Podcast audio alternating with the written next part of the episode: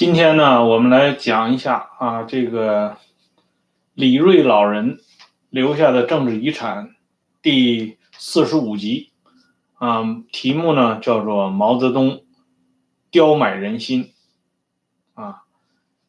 上一期呢，啊，有一处啊需要向大家解释一下，在做上一期节目的时候呢，提到许世友的一个任职的啊经历。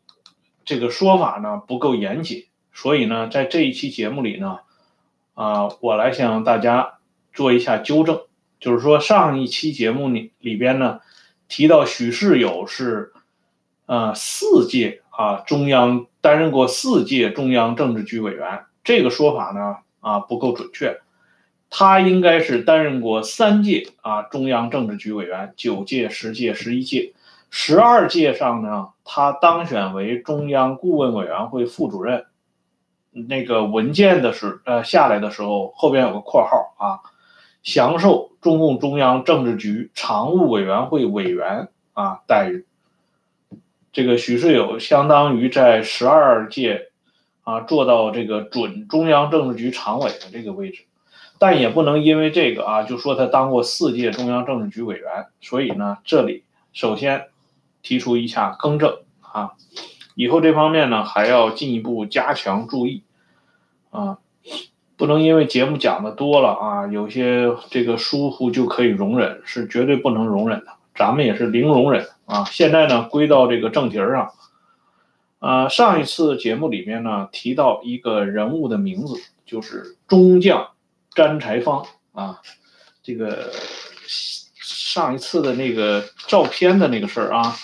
搞得不太尽如人意。这回呢，给大家看一下啊，这个詹才芳的照片啊，这个就是中将詹才芳啊。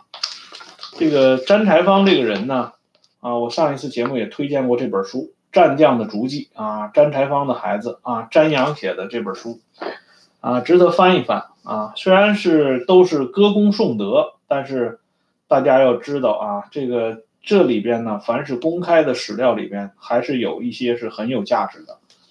比如说，我们现在就要提到这个事情。毛泽东呢，对詹才芳是网开一面啊。詹才芳这个人呢，跟许世友他们不一样啊。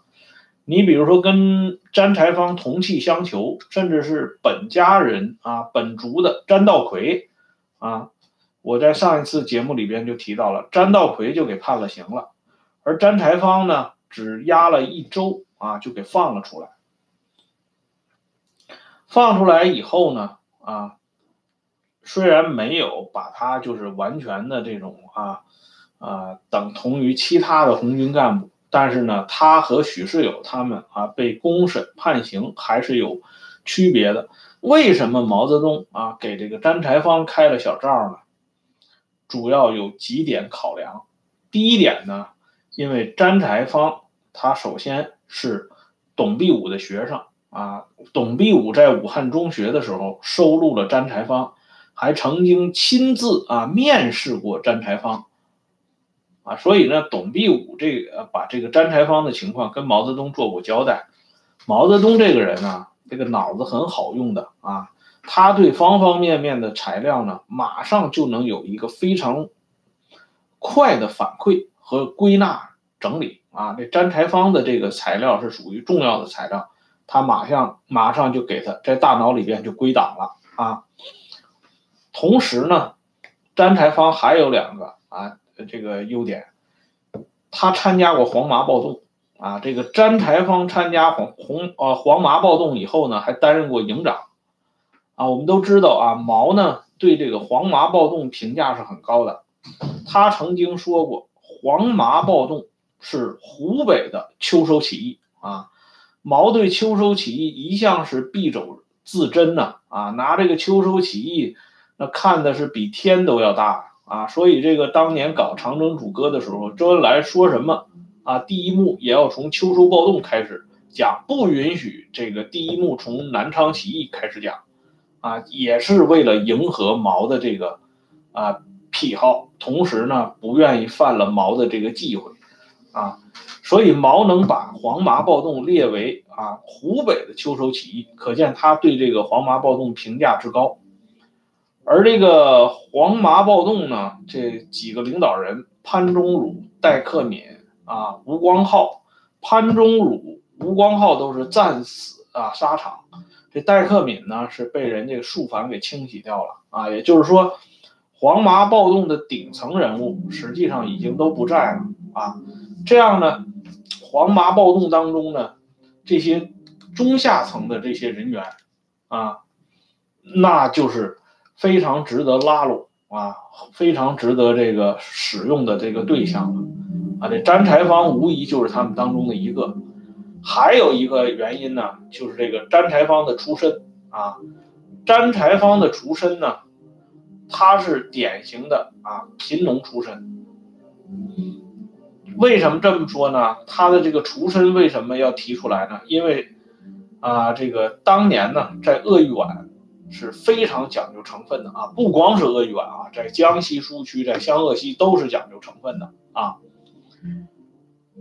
共产党闹革命，最重要的就是成分论啊，说白了就是血统论啊。这工农干部始终压人一头啊，他们才是真正意义上的所谓的红色的啊贵族啊。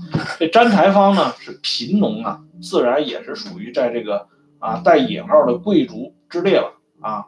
受到啊相当大的信赖啊，所以呢，那个时候会有呃有一件事情非常好笑，就是当时呢啊位置远在詹柴芳之上的王树声，王树声是四方面军的副总指挥啊，他提出来啊要替什么什么人说话，王树声自己不敢出面，他拉詹柴芳去说。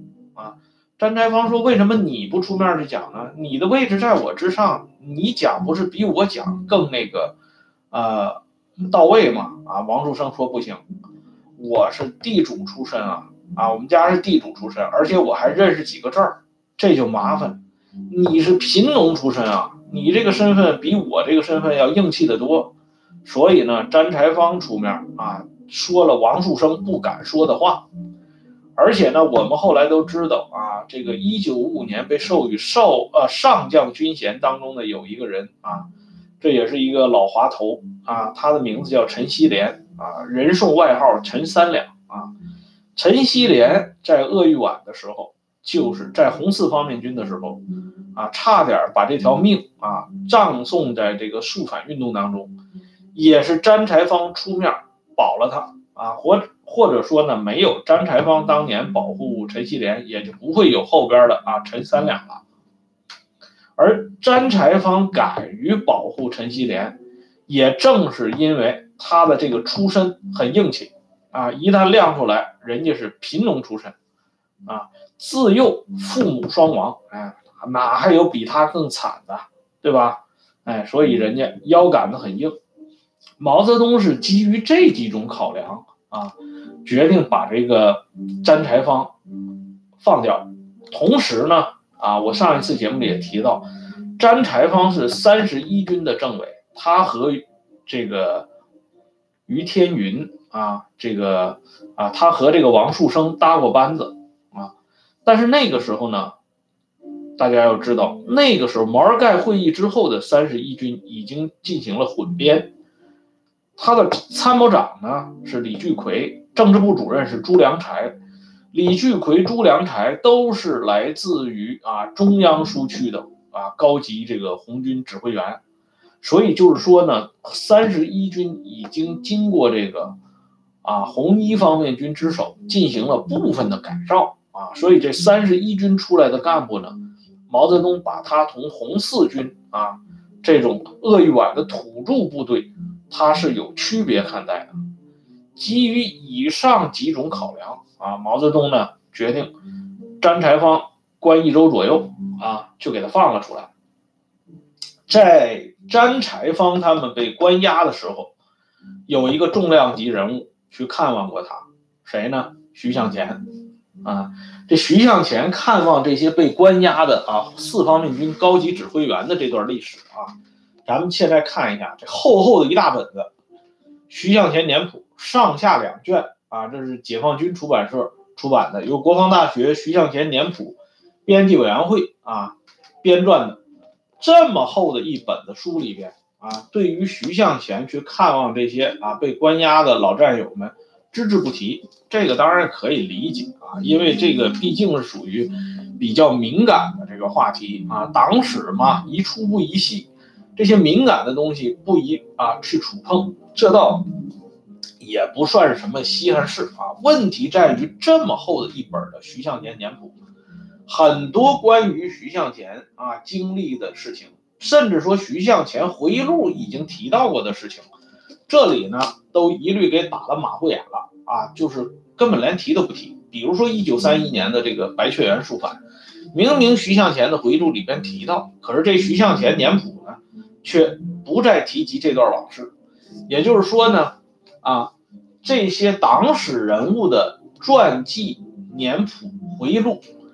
两千年以后啊，对的水分是越来越大啊，可靠性是越来越差，几乎呢就是说啊，不忍让人读下去，没有太多的史料价值了啊。你希望从这里还挖出来什么东西？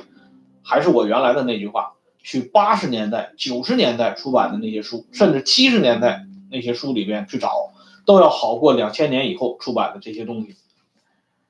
啊，不过呢，在这个徐向前的回忆录里边啊，徐向前呢提到了这件事情啊。徐向前讲过，他是这么说的啊，他说呢，啊，看到这些人被关在监狱啊，心里很不是滋味啊，说了几句安慰的话，便告辞而归。这里呢，徐向前说，毛泽东大概察觉到有问题啊，派他去看望许世友这些被关押的人。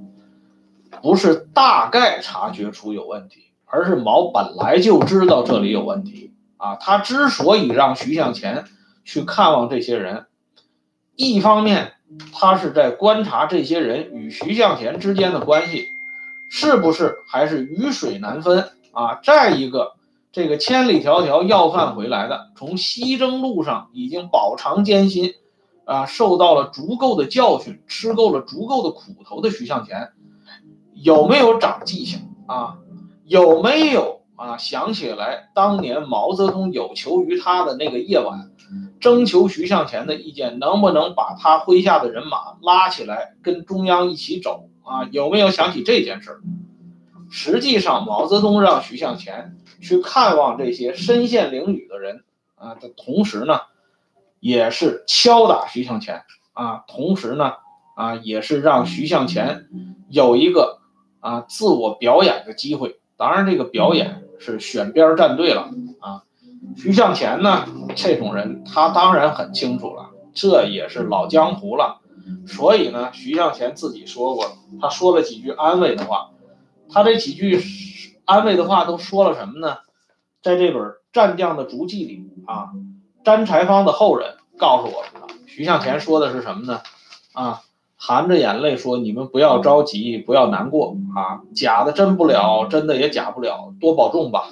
啊，这话呢说跟没说其实也没什么区别。但是这些话与其是说给许世友这些人啊听的，啊，毋宁说是说给毛泽东听的啊。你想啊让我啊卖个破绽，那对不起啊，我这破绽已经卖过了，这个时候再也不敢卖破绽了。”啊，所以呢，这个大家也就能看出来啊，这徐向前为什么能够混到最后，这也不是随随便便的啊，也是练就了一身的啊功夫。当然，这些功夫付出的代价是很高昂的啊，牺牲了自己的原则，牺牲了自己的底线，牺牲了自己的亲人啊。总之呢，除了自己的躯壳以外，能够牺牲的都牺牲了，能够抛弃的都抛弃了。最后啊，这一把老骨头啊，完完全全的交给了党。所谓交给了党，就是交给了现任的老大啊。对于詹才芳这些啊军一级的干部，毛泽东对他们是分门别类啊，整体做过通盘考量的。詹才芳尚且如此，那么许世友更就不在话下了。毛泽东对许世友是有过研究的啊，这里呢，啊，我们提到许世友的晚年的一个回忆啊，许世友呢，比较有价值的回忆是他在一九四五年八月，在山东分局啊，呃，这个组织召开的会议上啊，曾经呢长篇累牍的自己写过一一个长篇叫反省自传啊。四五年八月呀，要知道那个时候就是啊，正是抗战啊即将进入啊。这个结束的时候，他搞了这么一个东西，嗯，而且那个时候呢，很多当事人那都活蹦乱跳的，所以许世友的这个回忆呢，史料价值很高啊。在许世友的这个回忆当中呢，啊，有一段事情很有意思，因为许世友的原名呢，啊，他是这个仕啊，这个仕途的仕，占有的有。他在草地会师的时候，第一次见到毛泽东啊，他呢就问毛泽东，他说呢，他想给自己啊改名叫许世友啊，就是士兵的士啊。他说我要做一辈子的士兵的朋友啊。毛泽东呢说啊，世友同志，你的这个考虑很好啊，革命了嘛。啊，不宜再跟这个以前的这些旧社会封建的这些东西有瓜葛了，啊，把这个仕途的仕啊去掉，很好啊，想法很好。但是如果你就只做士兵的朋友，是不是啊？就是说太单一了啊？我们现在啊，革命已经进入到一个新阶段，我们要放眼世界呀，啊，你要做世界的之友啊，所以你就叫许世友。啊，世界的世啊，战友的友，许世友的这个名字最后定了盘子，就是这么来的啊。许世友晚年回忆，就是说这个名字是毛泽东给他起的，也就是说在那个时候啊，三五年草地会师的时候，毛泽东对许世友是有了印象的。为什么有印象？因为许世友这个人，他在红四方面军当中。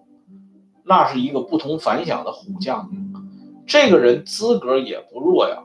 一九二六年参加中国共产党，就是在大革命阶段，人家就参加共产党了。而且许的履历很漂亮，啊，他呢是七次啊参加敢死队，两次担任敢死队的队长啊。那个大木桩子啊，直接砸到脑袋上，把他从几丈高的梯子上啊摔倒下来啊，这人就摔完了。啊！但是这个人啊，伤好以后爬起来继续啊去打冲锋。这个人是有一股子不怕死的劲儿，而且他是也是参加过黄麻暴动的，也是黄麻暴动啊培养出来的一一批这个骨干人员之一啊。这个人最重要的一点就是他在川陕根据地的那场著名的战役啊，持续时间最长的那场著名的战役——万源保卫战里面。许世友是出尽了风头啊，他是万源保卫战的头号功臣之一啊。当时作为副军长兼二十五师师长的许世友，那是打出了红四方面军固有的威风。这个事情众口相传，毛泽东那是记忆犹新啊。因此，许世友呢，他在被抓了以后，判刑了以后啊，毛泽东不急于去看许世友啊。他要杀一杀许世友的威风，为什么这么说呢？因为王建安告密以后呢，啊，这个上级组织就把许世友他们给摁那儿，摁那儿以后呢，就让许世友交代问题。这许世友倒很痛快啊，竹筒倒豆子啊，噼里啪啦就都说了。但是许世友他在晚年的呃，他在这个四五年的啊反省自传里边啊，他提到了。一段话啊，这段话很有意思啊。他说，那个时候呢，他的原话是这么讲的啊。他说，当时思想上是乱骂中央啊，我也亲口骂了两次。哎，可想而知啊，什么叫思想上乱骂中央啊？就是那个时候，他们对毛泽东简直是恨之入骨啊。许世友破口大骂。啊，那骂了其实不止两次啊，说的很谦虚，只说两次，应该是说骂的比较狠的是两次啊。而且呢，这些人出行啊，这个路线呢、计划都是许世友制定的。许世友等于说是这些人当中的一个灵魂人物啊。你都思想上乱骂中央了，那中央哪能轻易的就像放詹柴芳那样就把你给放了啊？詹柴芳在思想上没有乱骂中央啊啊！许世友不光思想上乱骂中央啊，还作为这个啊脱枪造反的所谓的罪魁祸首。啊，不让你吃点呃吃点苦头怎么能行呢？啊，不让你尝一尝这个无产阶级专政的铁拳，怎么能行呢？啊，你净拿铁拳啊啊打别人了，这次呢啊也不能光见呃贼吃肉，不见贼挨打啊，对吧？哎，所以呢，让许世友吃了点苦头。这个时候呢啊，当许世友这苦头吃到一定程度以后呢。啊，思想上已经不再乱骂中央的时候啊，毛泽东这高大的身影出现在许世友的羁押地了啊。这毛泽东这个人，我们这题目叫毛泽东刁买人心啊。毛这个人啊，我们以前就说过，你要说这影帝啊，这共产党里边的影帝，首推的就是毛泽东和周恩来。啊，这两个人的演技那真是啊，炉火纯青啊，啊，演谁像谁呀，啊，装啥像啥呀，那是没得讲。毛泽东见许世友说的第一段话啊，一见面说的第一段话啊，毛泽东说什么呢？把料子都去掉了啊，当时是给许世友都上了镣铐的。啊，这马上有人啊，就就给去掉。然后毛泽东就反问一句：“哪个规定的？啊，谁人谁人规定的？啊，不知道谁人规定的啊。我以前不是讲过李一萌的那个回忆录《模糊的荧屏》里边啊，专门提到过李一萌不是说吗？啊，毛泽东居然啊毫无顾虑的批示。”这些法西斯的啊，这些刑讯啊，在文革当中发生的这些刑讯，是哪个规定的啊？是谁人决定的啊？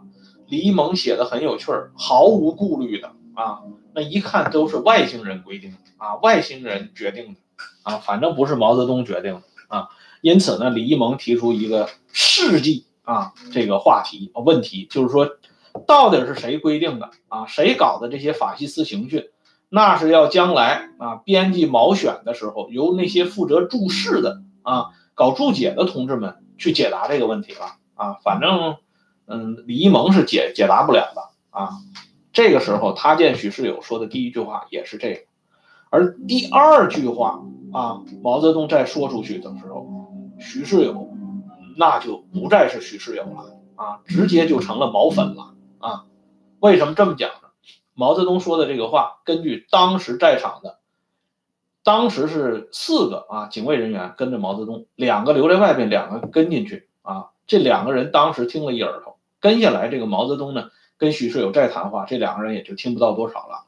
毛泽东一共看了许世友是两次啊，我说的这次呢是第一次啊。毛泽东说的第一句话是把镣铐打开，第二句话毛泽东说的是什么？是。打我知道有个万源保卫战，我就知道有你许世友了，啊，我就知道你许世友的大名了，啊，你是，这个连环三拳通天炮起家的，你的大名我很熟悉，你现在啊，不光是要做世界之友，看来。也可以做我毛泽东之友嘛？啊，这是毛当时说的原话。这里呢，毛一下子就把许世友的小出身啊给说了出来。许世友的这个小出身呢，包括在许世友的回忆录里边，许世友都没有详细的做过介绍。特别是这个啊，连环三拳通天炮啊。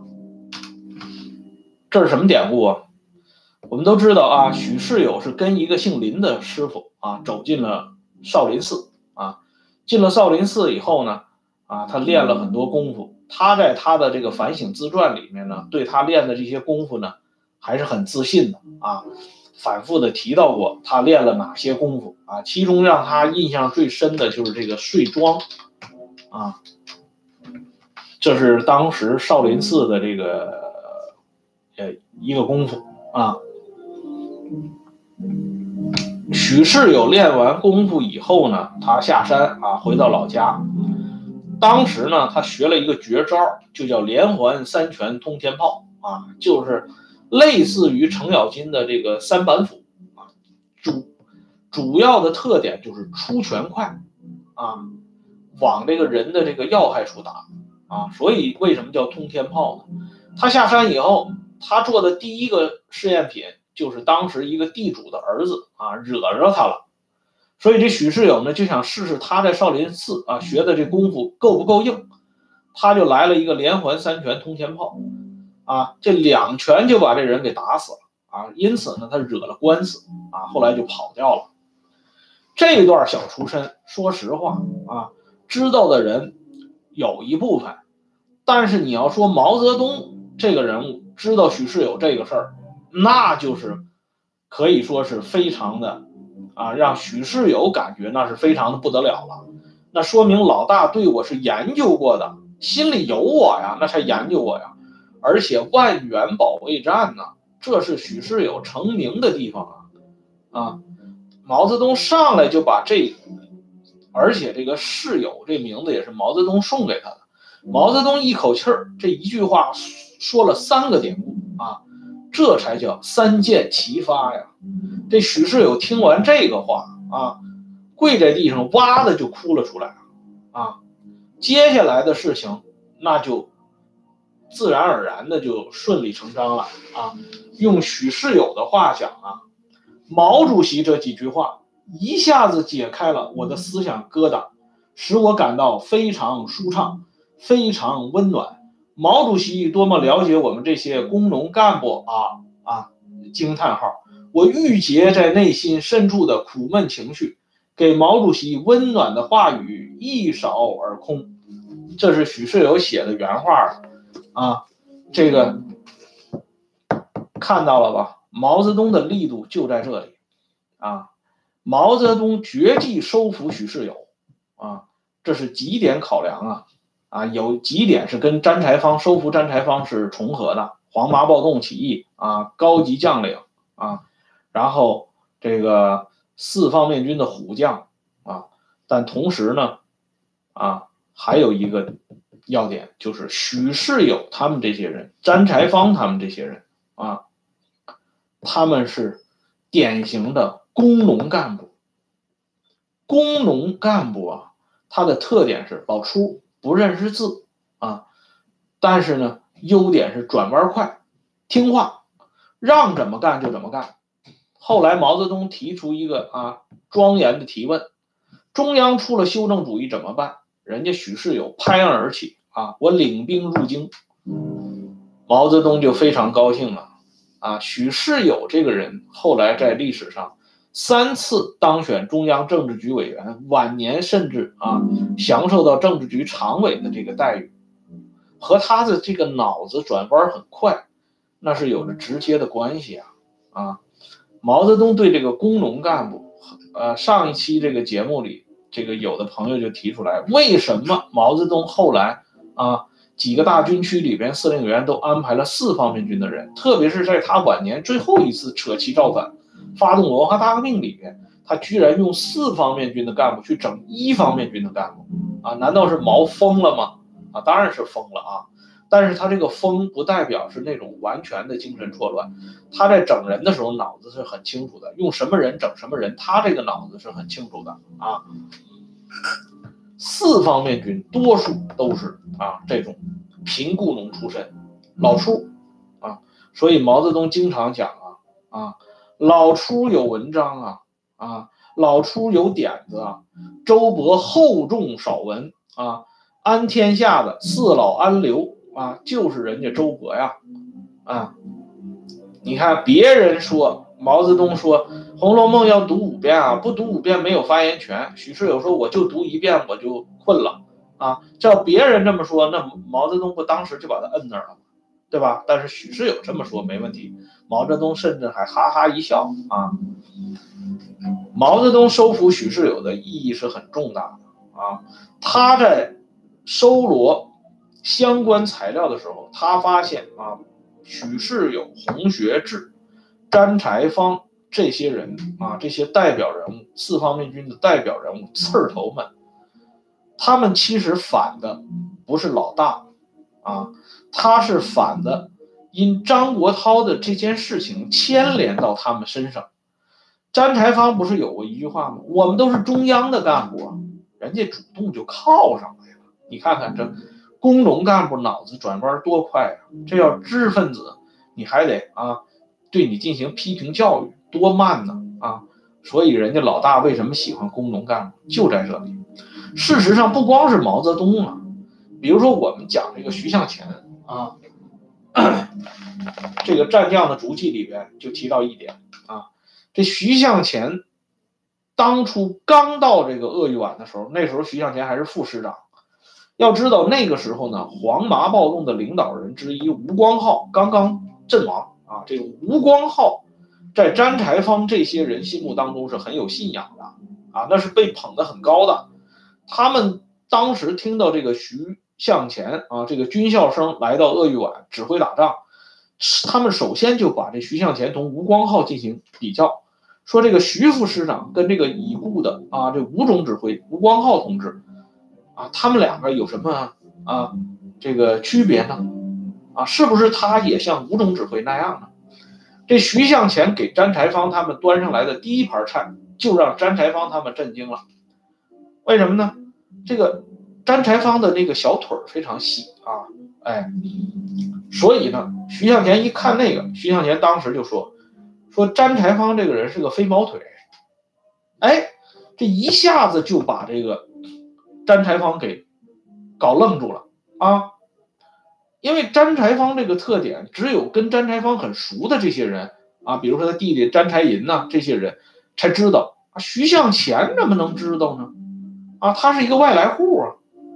可是人徐向前一下子就说到了点子上，因此呢，詹才芳他们就从心理上啊，把这个距离同徐向前的距离一下子就拉近了，觉得徐向前不是那种白面书生啊，不是那种不懂业务的人。这个人大概跟吴光浩是差不多的，所以你看徐向前为什么后来啊，在四方面军里头，他有很高的这个威望，那就是人家在业务上那是有两把刷子的，一见面啊，这李向阳不讲吗？未下马先敬酒啊，这一见面一亮出来，人就知道这徐向前是有两下子。那徐向前的这个常识，就是他在黄埔学习的时候。学来的，他的教官教他的，看这个人的这个啊，这个脚腕儿啊，啊，他这个细啊粗啊，就能判断出这个人这个腿脚啊麻利不麻利，这是知识啊，这个知识一下子就用在了詹柴芳身上，所以就是说，毛泽东也好，徐向前也好啊，这些肚子里有个墨水的人，你跟这些工农干部打交道，那是一定要打到七寸上的，否则人家凭什么服你呀？对不对？你徐向前也好，毛泽东也好，拿起枪来能跟人家比吗？不能比呀！哎，所以呢，这个毛泽东和徐向前两啊，毛泽东和徐向前这两个人都是属于啊这里边的翘楚，而毛呢高徐向前呢就是高出好多量级了，这就无需质疑了啊。毛泽东一辈子玩人啊，为什么玩的很转？就是有这么一套刁买人心的东西啊。这毛泽东和许世友呢之间，这个啊，后来聊的就是非常入相了啊。这许世友给毛泽东讲他在这个少林寺啊，这个睡庄那个时候遭的那些罪啊，他一旦从那个庄上掉下来以后呢，这师傅呢拿起棍子就打他。师傅打他呢，还说啊，不是师傅我要打你，这是菩萨啊打你，知道吧？这菩萨都是为你好啊，你要。感激菩萨啊！这许世友呢就讲他练练这个睡桩，最后腿啊都都肿了，甚至于呢，在解手的时候啊，就是这个解大手的时候都蹲不下来啊。讲到这里呢，毛泽东还哈哈大笑啊。总之呢，两个人谈的是非常好，由此啊，许世友身服毛泽东啊，就把自己的这个脑袋就捆到了毛泽东的裤腰带上。毛泽东对许世友呢，自然也是啊，另眼相看。在毛泽东晚年南巡的时候，一九七一年九月九号啊，他南巡谈到这个陈毅的评价的时候啊。